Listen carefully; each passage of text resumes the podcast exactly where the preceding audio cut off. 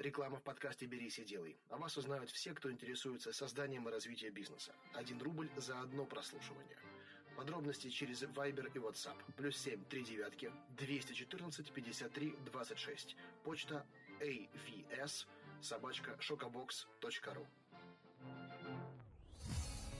«Берись и делай». Авторская программа Андрея Шаркова.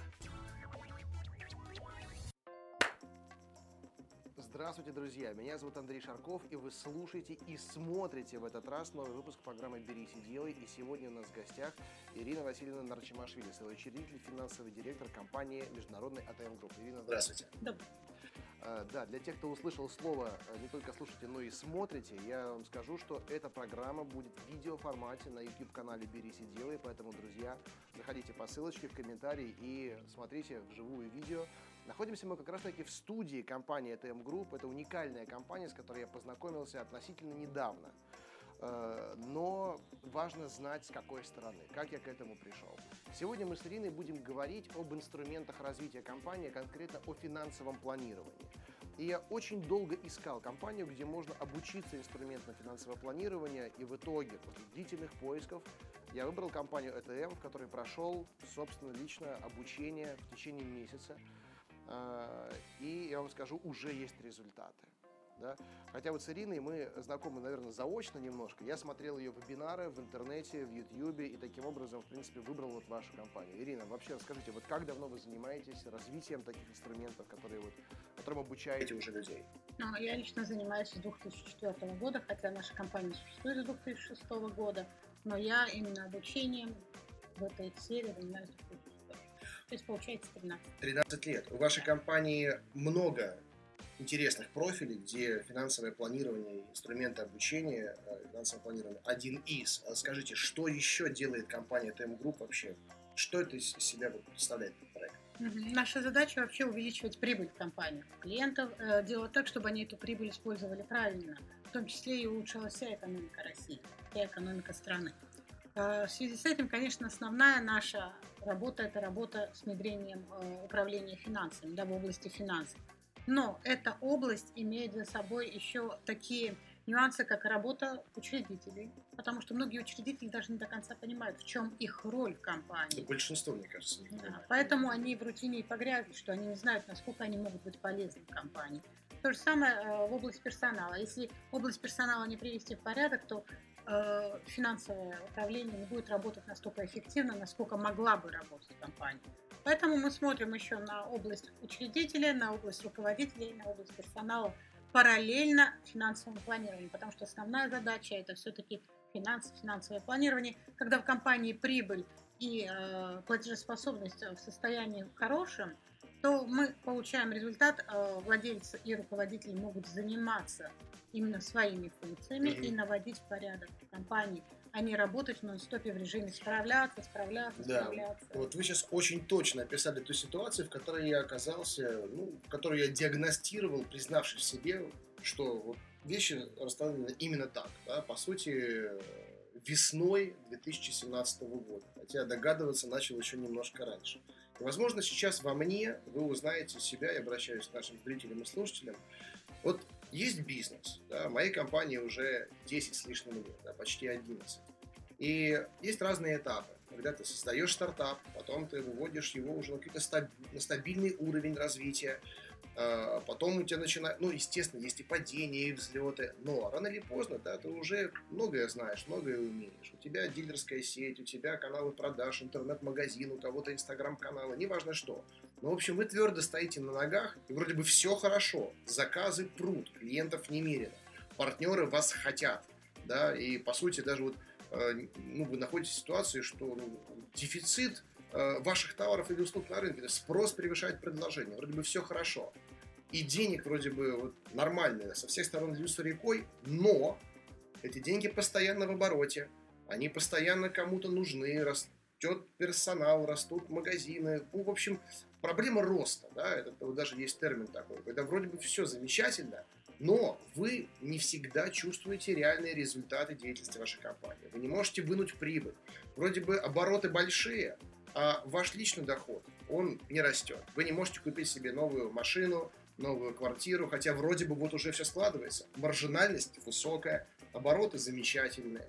Да, и вы иногда волевым решением из компании выдергиваете какие-то суммы, которые вам нужны, да, отвечая на вопросы, сколько ты зарабатываешь, ты говоришь, сколько нужно, столько и зарабатываю, сколько хочу, столько из компании и беру. Закрываете какие-то свои личные потребности, да, а потом, потом ваши сотрудники говорят, что а тут мы э, не дофинансировали, тут мы не доложили. И в итоге какой-то хаос. Хотя тебе кажется, что, ну, вроде бы нет для него оснований. И вот, Ирина, я очень долгое время искал решение. Очень долгое время. Я чего я только не придумывал. Книжек не читался с моей динамикой чтения, книга в неделю. Да, можете представить, сколько я за год да. успел прочитать. И якобы, якобы внедрить. Знаете, мы все руководители да, вот малых предприятий, такие внедренцы бесконечные. Прочитали на тренинг какой-то двухдневный, съездили, приезжаем, все молятся, чтобы поскорее бы ты остыл. Да? Но это все движения носят импульсный характер. И конкретных результатов, измеримых на длительной дистанции, как бы они не дают. И я принял решение перестать изобретать велосипеды, выбрать готовую систему, которая много лет работает в других компаниях. Но э, я вашим коллегам это не говорил, и вам тоже. Я общался со многими вашими выпускниками. Потому что я скептик вот сейчас до глубины костей. Мне важно было, как люди используют те знания, у кого получается, у кого нет. И 9 из 10, а я человек 15 просто беседовал, да, сказали, что все замечательно, и это знание, они изменили жизнь. И могу сказать, что сейчас э, ну, мы на стадии внедрения, но уже видим результаты, и уже все стало на свои места. Да? Но чтобы это прозвучало не от меня, у меня все-таки деформация некоторая есть, я пока вот восхищен результатами. Мне вот важно понимать, э, как вы доносите до людей, потому что это методика, да, вы ее прорабатывали, тренировали, доносите до людей, что надо выбрать, можно надо, можно, надо, можно выбрать велосипед, уже изобретенный, и он будет работать, э, и что этому верят, и пересаживаются со своих самокатов на тот велосипед, который вы предлагаете. Ну, а на самом деле, вот вы сделали очень правильный шаг, э, когда навели справки о нас. Это, я считаю, на сегодняшний день очень важный шаг в любом случае. Даже если я выбираю поставщика, я хочу навести справки. Я выбираю клиента, я хочу навести справки, как он платит вовремя, не вовремя и так далее. Тем более, если вы идете обучаться. А у нас даже в курсе, э, ну, такая идея была, мы говорим, если вы не будете довольны и удовлетворены, мы можем поговорить о возврате вам денег. Угу. Эта идея, она тоже присутствует в этом курсе. Как мы выбираем? А, сегодня очень много хаоса в области. Понимаете, и когда я говорю, что существует правила денег, и им можно следовать и достигать результата, Одно из данных, которые в области финансов существует, это организация всегда будет пытаться потратить все, что она зарабатывает, и даже больше. Это факт. Это, это да, факт. и вы говорили об этом, потому что компании растут, но денег надо все больше. Я людям привожу такой пример. Вот представьте вас 10 лет назад. Вы тратили денег меньше, даже не в номинале денег, а вам, у вас было меньше потребностей. И люди говорят, да. Я говорю, вы нормально жили? Да. Я говорю, вы сейчас больше зарабатываете, да, вы тратите больше, у вас больше потребностей. Они говорят, да. Хотя могли бы жить так же, как и 10 лет назад, и оставлять, там, собирать резервы или там тратить на что-то другое и так далее. То же самое с компаниями. А, деньги – это такой предмет, от которого очень часто хочется избавиться. Да, и это вот на каком-то подсознании и так далее. Поэтому я привожу просто примеры из жизни. Люди с этим соглашаются – принципе, да, и хотят э, получать эти данные дальше. Я привожу такой пример, допустим, представьте в вашем городе самый э, перекресток, где, ну, такое движение машин очень э, насыщенное. И представьте, каждый человек, кто за рулем забыл правила дорожного движения. Вы представляете, какой там будет хаос? Да, это будут и аварии мелкие, и ошибки за рулем, и медленнее движение. То Я в Индии такое да. наблюдал постоянно, да, да, да. в Камбодже. Да, вы знаете, я сама из Грузии, там тоже, ну, э, когда я была юной, там не очень эти правила применяли, это сейчас уже все больше и больше мы начинаем уважать правила, и это правильно, да.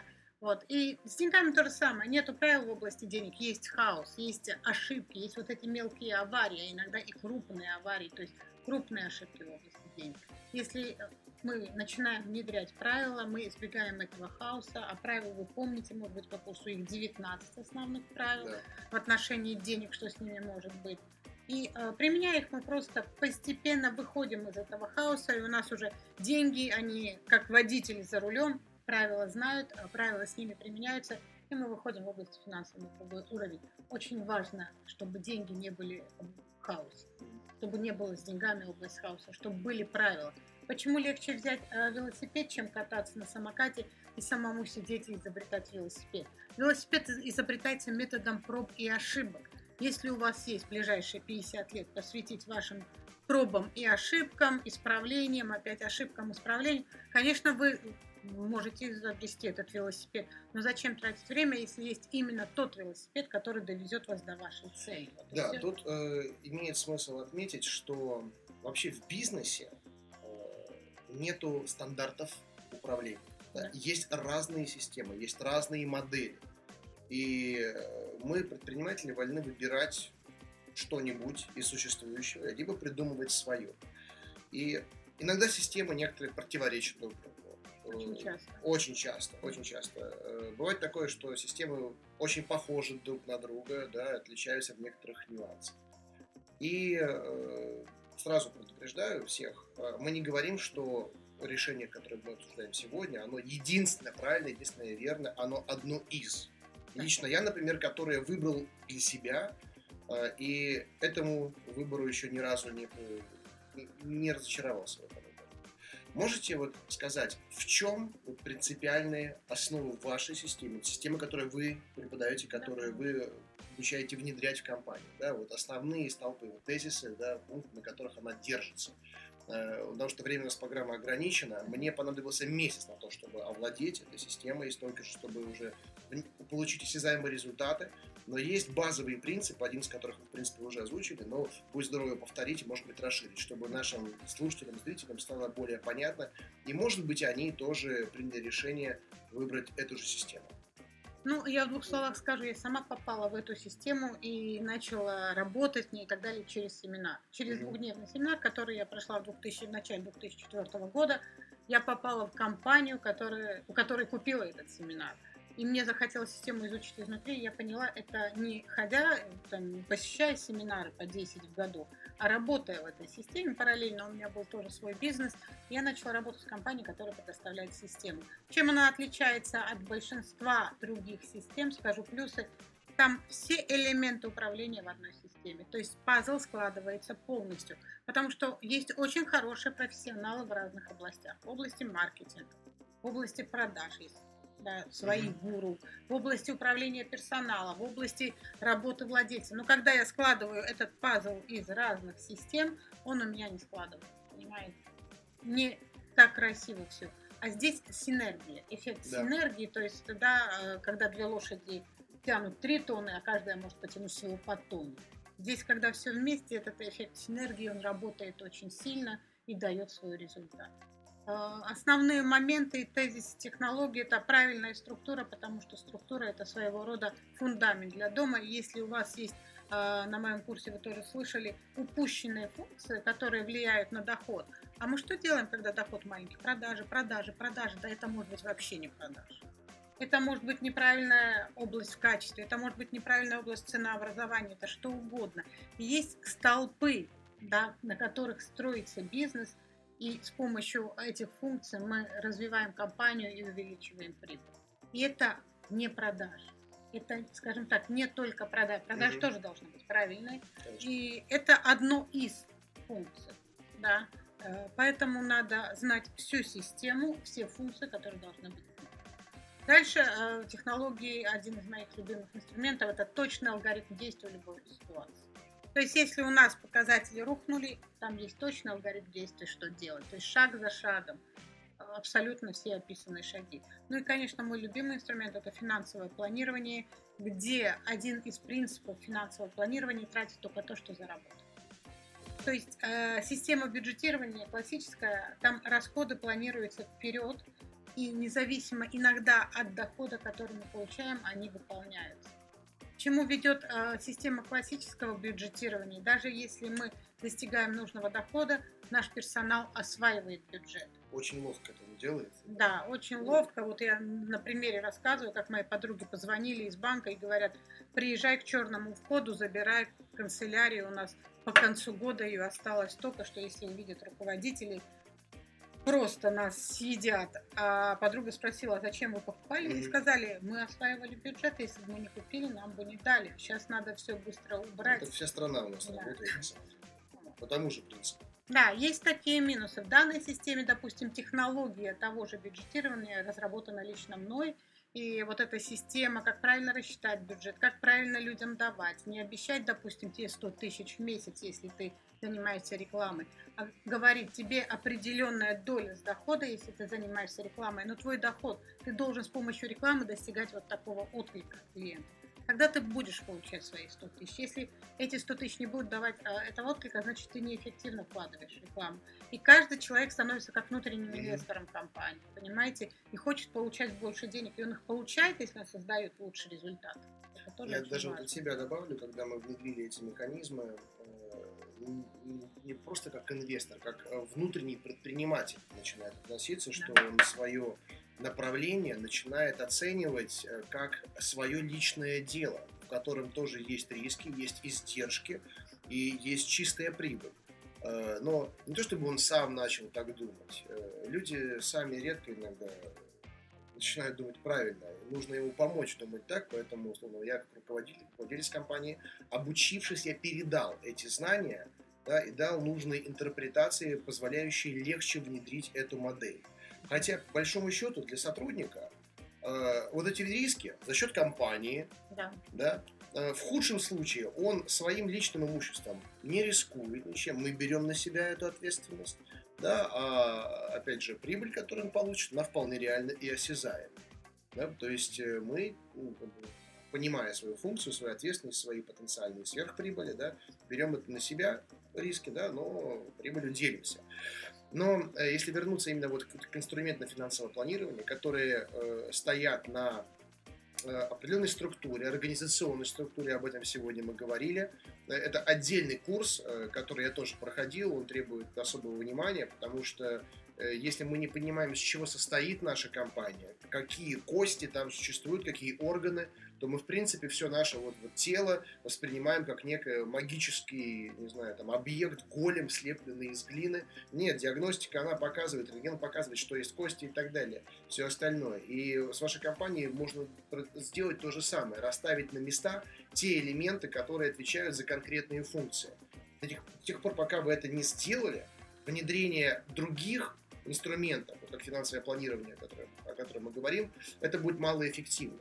Ну, хорошо, вы можете использовать какие-то классические структуры, линейные, матричные, хотя матричные все равно реализуют линейные функции, да. по большому счету. Да? И главная структура, она одна, вертикальная, да, ли, как угодно можно ее назвать, э, но она работает, это, это, это факт.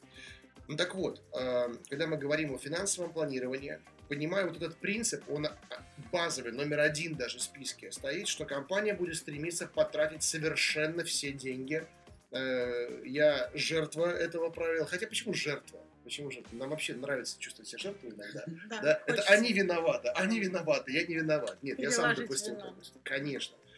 Вот, когда мы перестаем так считать, то становится ясно, что есть место другим принципам, другим правилам. Это немножко забегая вперед скажу, а вы мне поможете это развернуть, что свой личный доход, точнее, как дивиденды, личный для собственника доход, дивиденды, которые не смешиваются с зарплатой. У вас может быть и зарплата в компании, и отдельно дивиденды.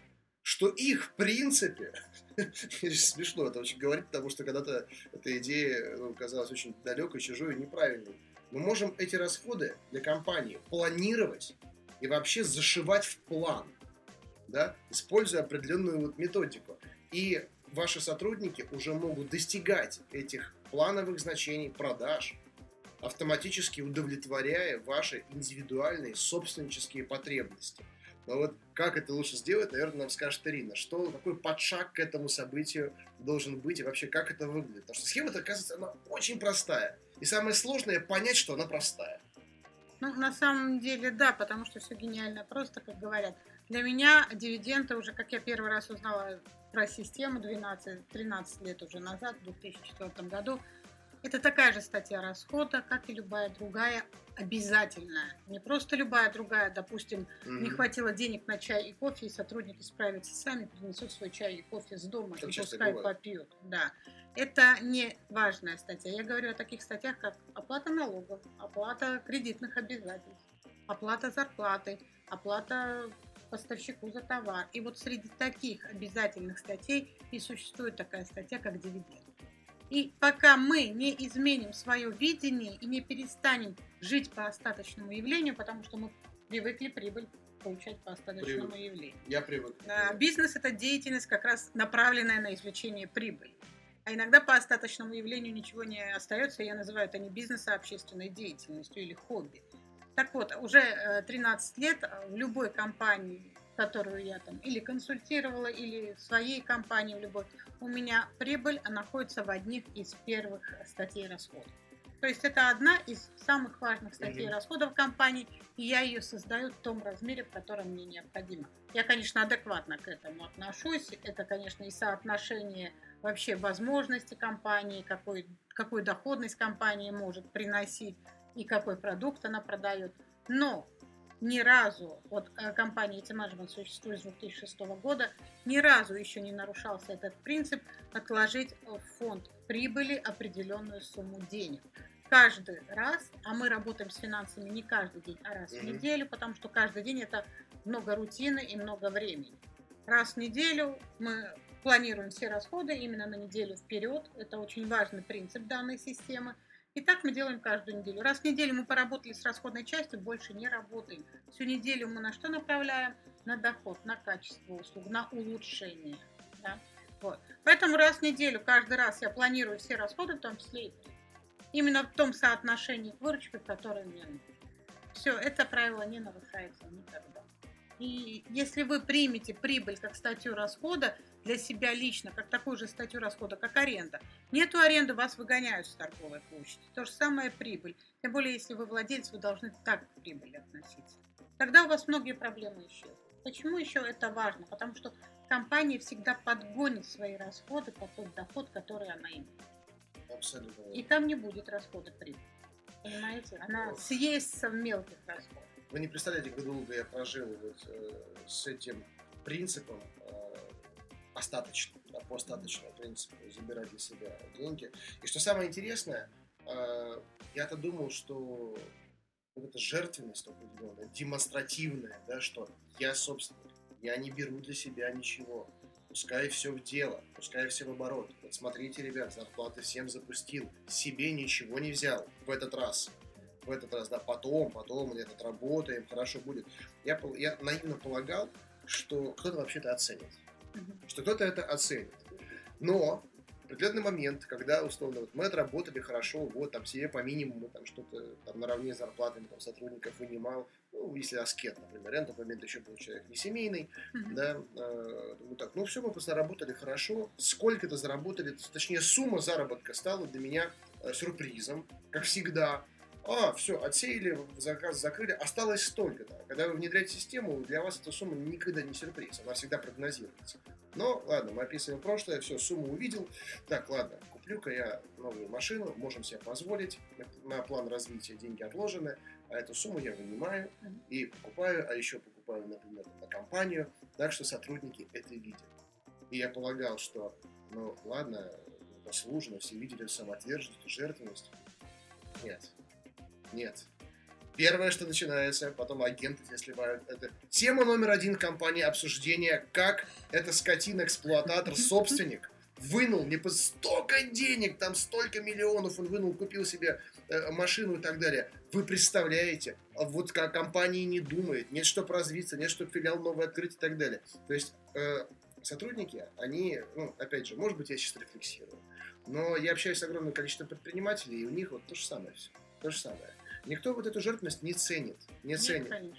Поэтому вот какой смысл ограничивать себя каждый месяц, потом, когда возможности есть, да, откладывать это неопределенный срок, да, но вот учитывая тот фактор, что некоторых сотрудников вот открытые цифры дохода собственника, они могут демотивировать.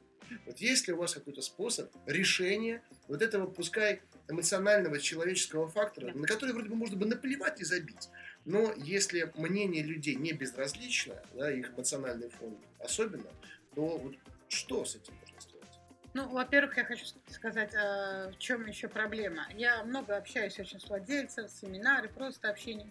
Вы знаете, у большинства эти машины, квартиры и дачи, они в кредит куплены. Вот в чем еще одна проблема. А, да, А сотрудники об этом даже не догадываются, они думают, ах ты вот Буржуй.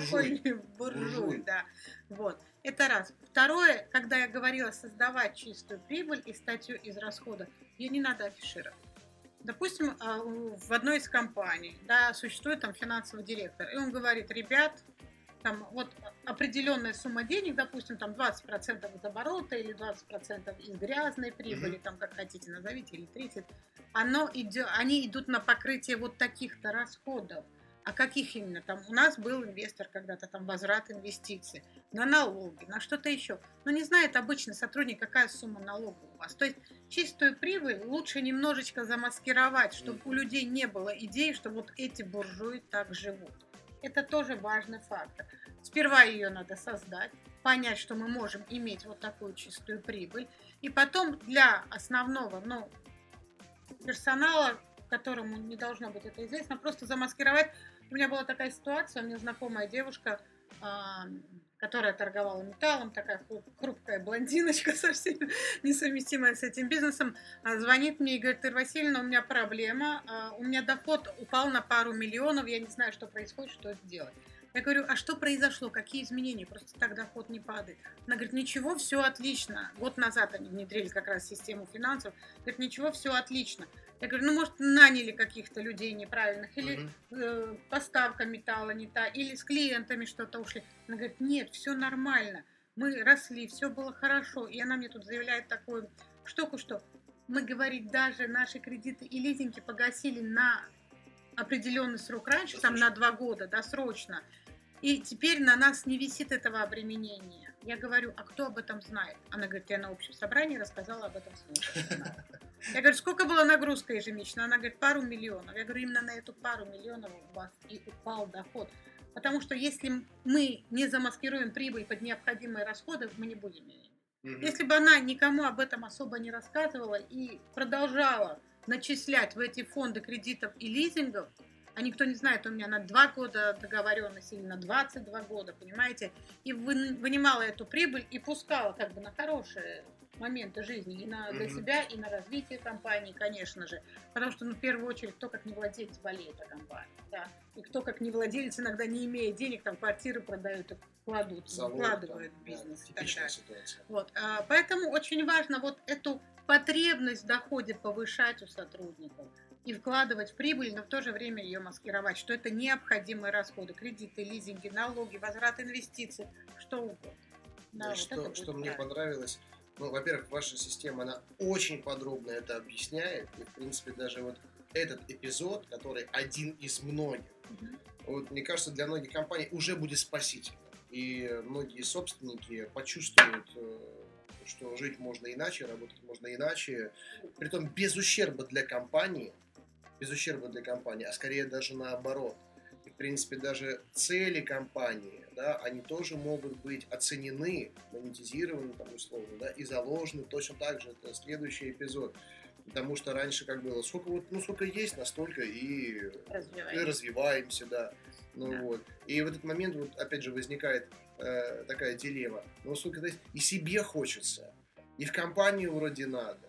Но в компанию вложишь не оценят, себе возьмешь, развоняются, понимаете. И, а когда все четко, ты понимаешь, на меня вот столько, на компанию вот столько, да, и вот, ребят, поверьте, все привыкают к каким-то зафиксированным издержкам, я согласен полностью с Ириной, с Ириной, да, они обеспечивают потребности компании.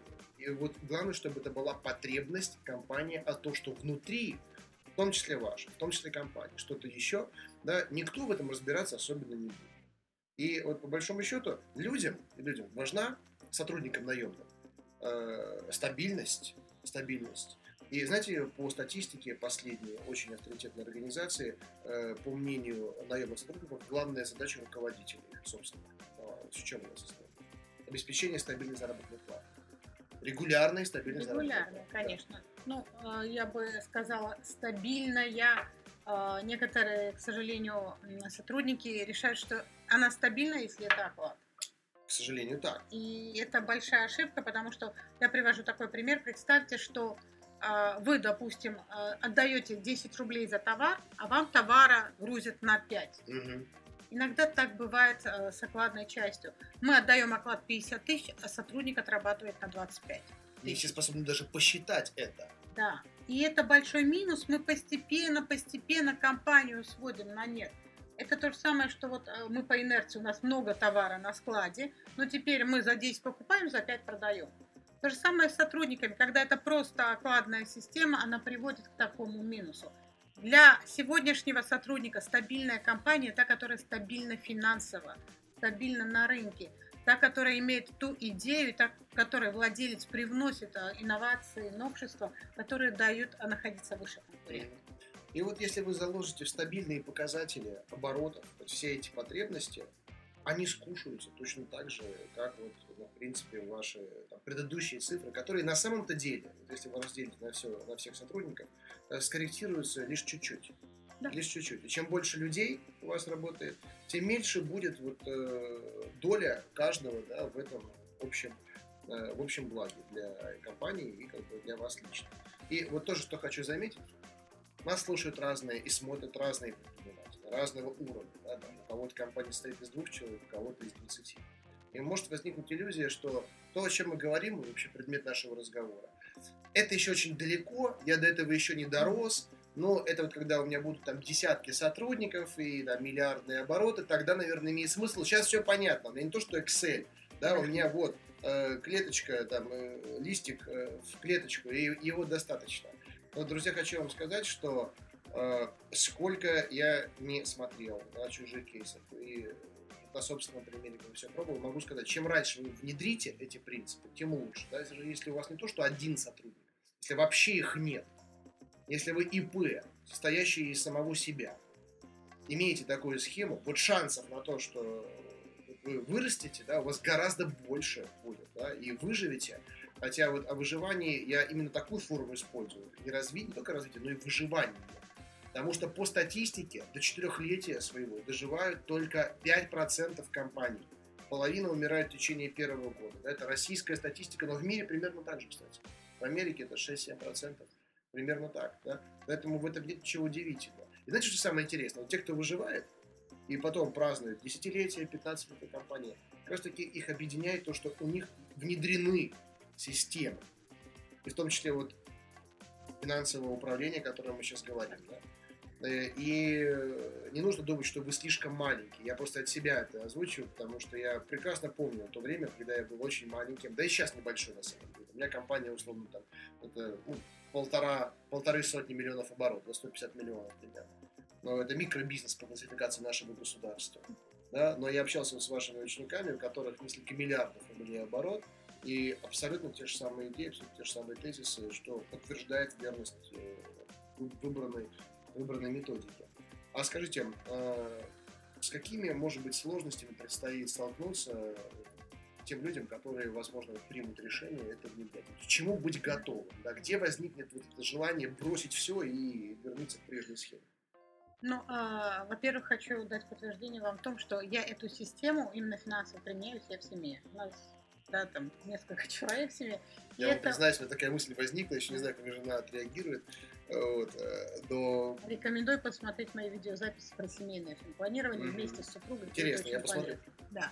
Потому что в семье немного есть э, видоизменений, но они применяются. То же самое. Я лично, когда работала сама консультантом, я консультировала компании, у меня была одна компания параллельно, три человека, вторая 10 тысяч угу. человек. Да, 10 тысяч человек. Да, уже... то есть вы понимаете размах. Да. Инструменты работают одинаково эффективно, если их применять. В чем бывают какие-то, а, знаете, вот э, проблемы, нюансы?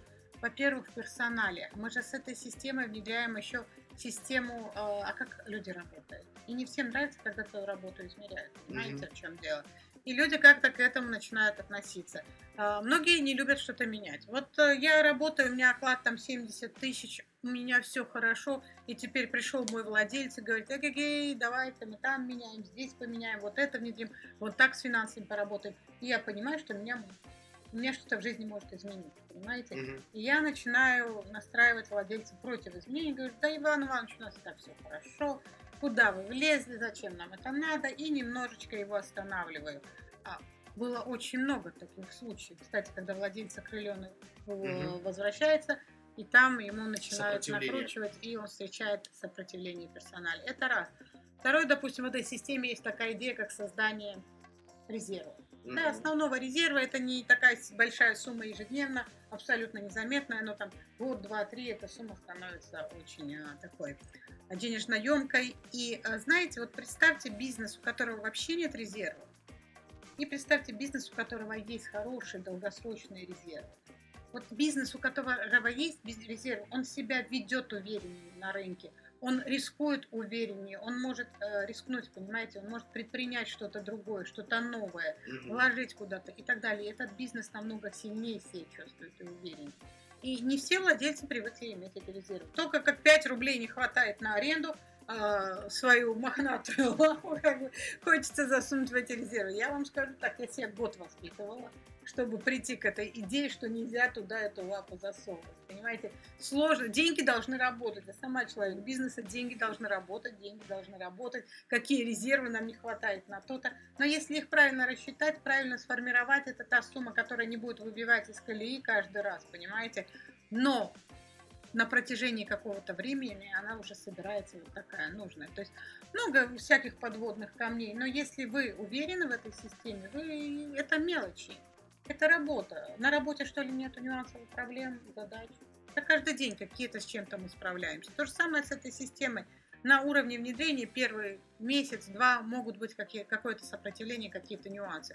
Но потом уже третий, четвертый, пятый месяц, когда вы видите результаты, все, они вас вдохновляют, и вы идете дальше. И вот это сопротивление уже не имеет. Оно само по себе исчезает, все становится правильным, прозрачным, понятным, и сопротивления уже нет. Это первое время бывает иногда. Да, то есть, тем не менее, очень важно сказать, что не нужно питать иллюзий, что все проходит очень гладко и ровно. Так человек устроен. Всегда любое вот что-то новое, что возникает, оно, ну, тело будет пытаться вернуться в максимально комфортное состояние. И вот та статистика, которую я озвучил относительно э, наемных сотрудников, да, мы как руководители, естественно, возмутились, создатели компании свои, что как так, они наплевать на, на компанию, на бизнес. Но, ребят, это факт. Но, тем не менее, если вы признаете, что внутри вас то же самое все происходит. Да, только вы для себя э, наемный сотрудник, что ваша рация приняла решение внедряться, но ваше тело, и которое находится в комфортном состоянии, и то состояние ума, в принципе, когда все хорошо, будет это отторгать, как наемный сотрудник, который хочет стабильности и обеспечения его э, запросов, которые и каждый день. Да, очень хороший пример с телом. Приведу такой пример. Представьте, там человеку 50 лет, допустим, да, такой средний возраст, и он хочет бросить курить и начать ходить на фитнес, чуть-чуть mm-hmm. хотя бы заняться здоровьем. Э, нормальная идея? Замечательно. Замечательно. Здоровая, разумная. Как его ломают в этот период. Сами понимаете. Это просто человек хочет бросить курить. Да, и его начинает ломать, и многие сдаются, идут обратно и говорят, да, 50 лет ничего не делал, еще ближайшие там сколько Бог дал, столько и буду mm. курить и не ходить и, и не делать эту зарядку. Еще Тут друзья скажут, да вот смотри, курит всю жизнь пьет нормально будут подкреплять, конечно же. Поэтому вот э, в бизнесе также. Вот есть идея, она вам нравится, вы понимаете, она здоровая, она работающая. Но вот мы идем, нас чуть-чуть, да, вот как поломало, скажем так, и мы идем на попятную, отказываемся. То, ну, то есть волевой момент, он все-таки должен быть, без да. него никак, но э, здесь уже не от системы зависит. Это относительно любого принятого решения нужно быть готовым да, к неким сложностям, которые на берегу неосязаемы они потом возникнут, это надо понимать. Но другой вопрос, что часто мы принимаем такие волевые решения, но относительно э, каких-то сомнительных механизмов с неопределенным результатом. И когда потом мы видим, что что-то не состоялось, мы думаем, нахрена принимали это решение, вот было все нормально, и мозг принимает как бы уже свою какую-то идею, что волевые решения работают не всегда. Но когда это происходит в отношении работающего механизма, который дает результат, то лучшим положительным подкреплением будут конкретно измеримые категории относительно вашей компании, те ресурсы, резервы. Это как, как вот я не знаю, много ли из вас ездило на машине там, с двигателем V8 или V12, когда у тебя под капотом 600 лошадиных сил. И да, ты едешь по городу со скоростью 60 км в час. Но когда ты знаешь, что ты в любой момент можешь нажать на педаль и сделать рывок, это ощущение дорогого стоит. Ты можешь не нажимать, ты можешь в этом режиме и ездить, да? Но возможности, возможности в экстренной ситуации у тебя сильно больше, чем у тех, кто едет со стрелкой в красной зоне на пределе э, своих тяговых усилий, которые, в принципе, агрегат может дать. И вот эти резервы, они выполняют такие функции, и вот я от себя тоже добавлю, просто у меня это все по-живому, понимаете, я недавно прошел это, это все и внедряю, Э, вот внутреннее сопротивление, которое вы тоже сказали, оно не менее важно, потому что сложно начать верить, да, да не то что верить, принимать другую концепцию. Потому что всю жизнь ты был уверен, что всегда на остатках немного, а то, что есть, оно всегда востребовано. Вот принять то, что эти резервы могут быть, они создаются механизмами, простейшими механизмами. Так просто это делается – это те самые деньги, которые могут быть потрачены на то, что в нужный момент окажется важным. Вот эта идея, если ты долго работал в иной парадигме, она кажется чужой, она кажется неправильной, какой-то обман, какой-то подвох. У других так не бывает. Если бывает, то врут они все. Но когда ты сам оказываешься вот в этом состоянии, что, черт возьми, резервы появились. Они реально, они возможны. Я могу делать то, что никогда не делал, э, вот этот вот диссонанс в голове, он возникает, нужно принять, успокойся, так бывает, так есть, с тобой это случилось. Нет, не случилось. Ты это сделал сам, это контролируемый процесс с ожидаемым результатом. И э, просто часто люди, они не готовы иногда к тому, за что работают. Я согласна с вами. Еще знаете такой пример э, по поводу резервов? Это же наше восприятие денег, наше восприятие нашего уровня необходимости. Вот представьте, у вас склады, вам там 500 тысяч стоят они там в месяц, и вам подняли аренду на 20%, и они стали 600 тысяч в месяц. Типичная ситуация да. нашего рынка. Вы же можете на эти 100 тысяч в месяц увеличить возможности, вы же не отказываетесь от этих складов. Угу. Конечно, мы бьемся, плачем, жалуемся, говорят, нету денег, но нам все равно жестко все раз в году мы поднимаем на 20% аренду, инфляция в мире и так далее. И вы находите эти 100 тысяч ежемесячно лишних на эту аренду. Вот когда вы свои резервы создадите такими же необходимыми, они у вас появятся. Это раз. И второе, еще, когда вы внедряете правильные системы, очень важно брать с собой основных игроков. Потому что если посмотреть а, на оперативную деятельность, создание прибыли – это работа владельца и финансового директора. Но оперативная деятельность – это работа исполнительного директора, да, наемного сотрудника, руководителя какого-то и так далее. И если вы берете его в свою команду и отдаете ему ответственность, но контролируя, не просто отдали и забыли, нет, но за всю оперативную деятельность вы отдаете ответственность директору и его заместителям, или там у вас два-три руководителя каких-то. И они сидят и решают, ребят, что нам делать, не хватает на аренду, не хватает на зарплату. Это не ваша головная боль, как владельца, а именно ваших руководителей, то я вас уверяю, их ответственность возрастает в разы деньгами начинают происходить чудеса. Это им не хватает на аренду. И если вдруг не хватает на зарплату, это не вы идете к сотрудникам, как буржуй, да, с Мерседесом последним, и не говорите, ребят, не хватило на зарплату, извините, и они, только вы выходите из кабинета, они начинают вас вспоминать, да, не совсем литературным, может быть, языком. Вот. А если это, представьте, сотрудник сам идет и говорит руководитель, ребят, мы решили все деньги на этой неделе отдать поставщику, он нам не грузит товар, поэтому зарплата откладывается.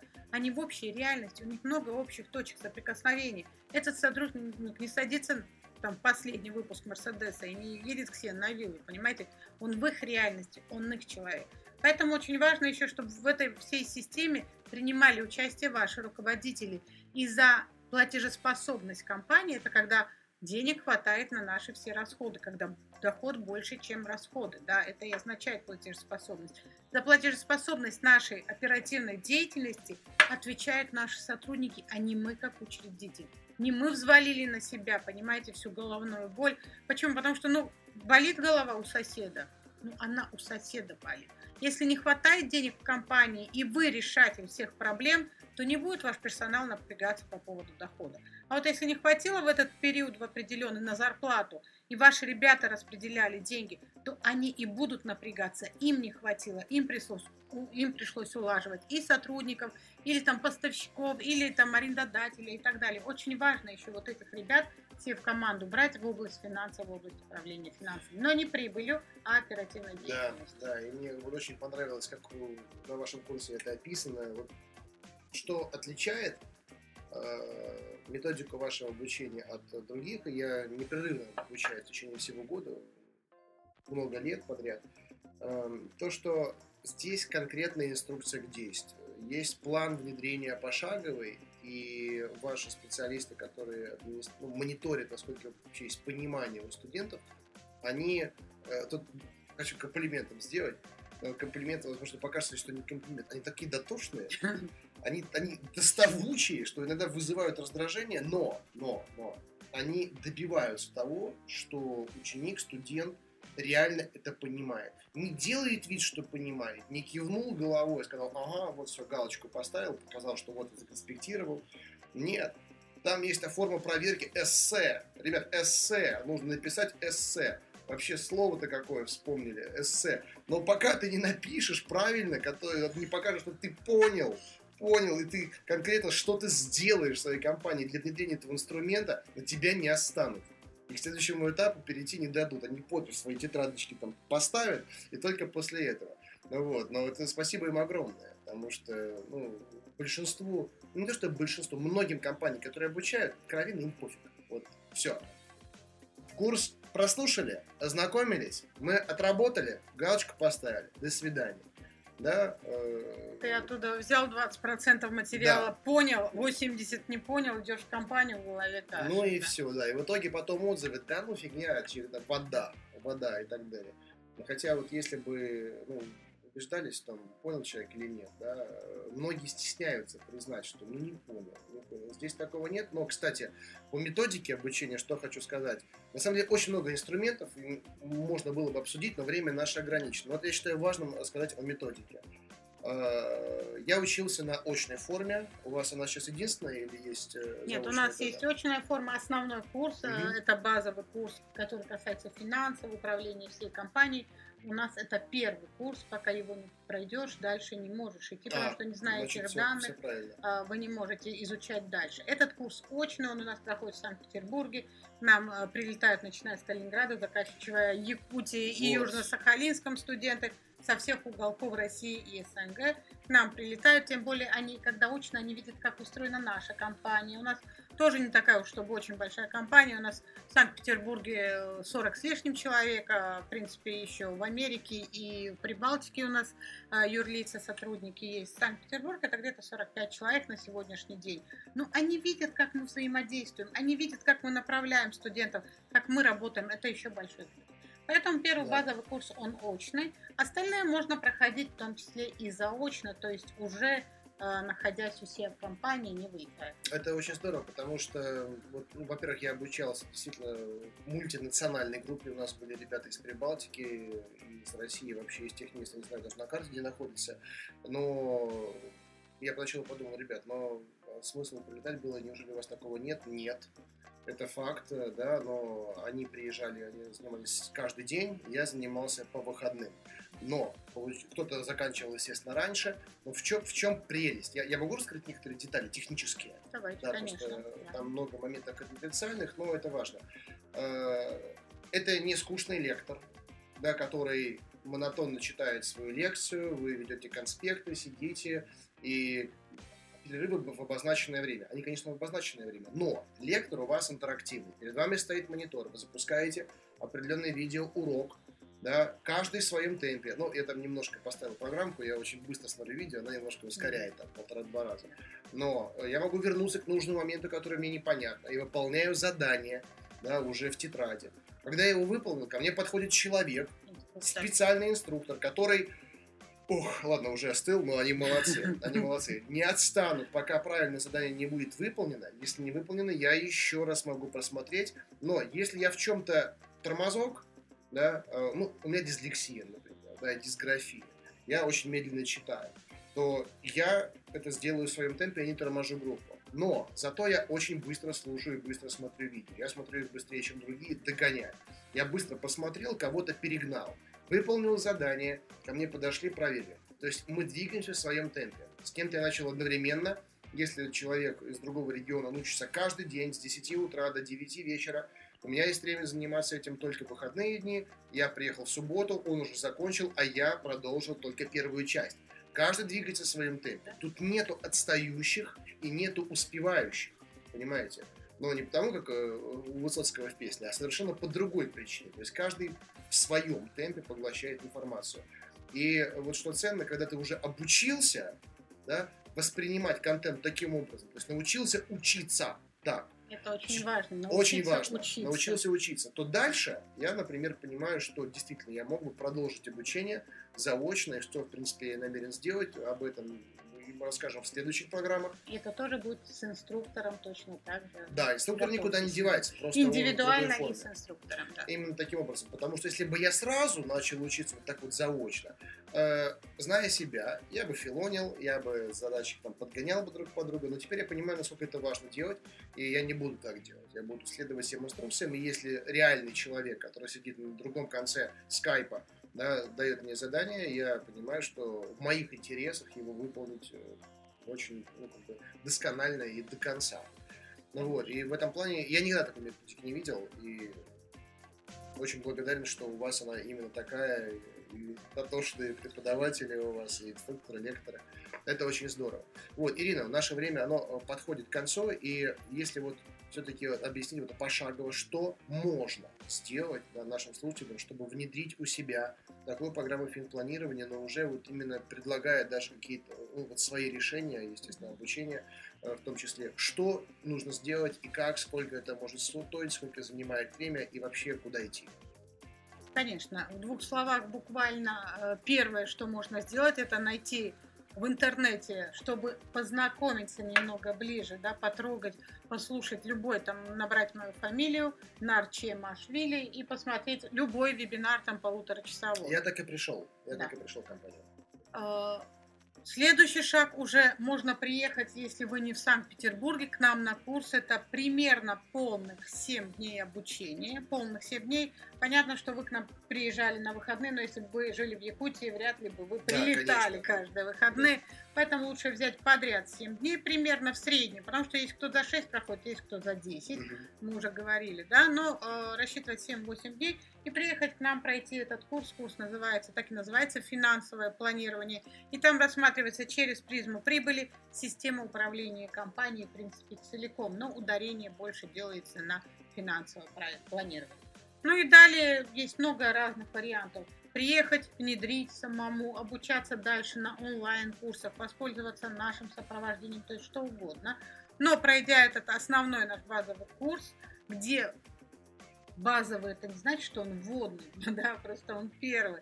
И э, подробностях, с упражнениями, там более 40 индивидуальных упражнений. Вы же работаете со своими доходами, расходами, не просто с виртуальными какими-то цифрами, а со своей компанией. Берете ее, просчитываете на курсе, это очень важно. Это все на живую происходит.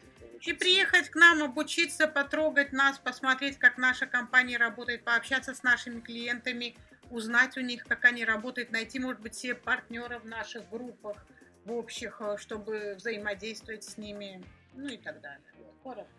И вот от себя тоже добавлю, я сейчас выступаю да, в роли ведущего и бывшего, хотя как нет, не бывшего, действующего, потому что продолжается. Есть же еще онлайн, там, RBTV, это отдельная вообще история, я подписался, смотрел. Э, но помимо того, что я сам ученик, я сам еще и обучаю. Многие из вас были на моих выступлениях по всей стране, не только России, в других странах. Я анонсирую свои выступления, вы можете подходить ко мне, если я в регионе вашего присутствия, я вам расскажу ну, личное мнение о том, что я здесь э, прошел и как, и как э, это, это все работает. Ну, вот. Но в любом случае, э, ребята должны понимать, несмотря на ваши все достижения, учиться надо и нужно. Здесь я уже могу достоверно сказать, что не только можно, но нужно обязательно. Только от этого зависит ваше дальнейшее развитие. И выбирайте, выбирайте очень э, щепетильно источники. Я, например, не могу учиться у теоретиков, Мне важно учиться у практиков. И я иногда даже позволяю себе такую вольность, когда, знаете, выступаю там на различных там форумах и знаю, что э, в зале, ну, точнее, предыдущий спикер это просто это пересказчик книг, да, э, иногда мне очень весело двумя-тремя вопросами э, снять маски, да, и показать, кто, кто, кто есть кто. Вот. Э, но и то, что я увидел потом, пройдя обучение, у вас висит там сертификат, э, очень э, авторитетной компании. Да? То есть я говорю про сертификат эксперт, который я знаю просто методику оценки компании эксперта, которые просто так сертификаты эти не раздают, но никто из ваших коллег на старте мне его не показал, не сказал. Неприятно, что такая профессиональная как бы, скромность не кичится достижениями рейтингами да, самых авторитетных оценщиков а просто делать свое дело так, чтобы о нем хотелось рассказывать, пересказывать. И вот что я делаю здесь сейчас. Получив эти знания, я ретранслирую эти возможности своим слушателям, своей аудитории. Я делаю это через свой канал, я делаю это каждый день, потому что ну, у нас с вами а, есть задача одна общая, вы вначале это сказали, развивать бизнес-среду и эффективных предпринимателей в нашей стране, что мы и делаем по-разному, но по сути одно и то же.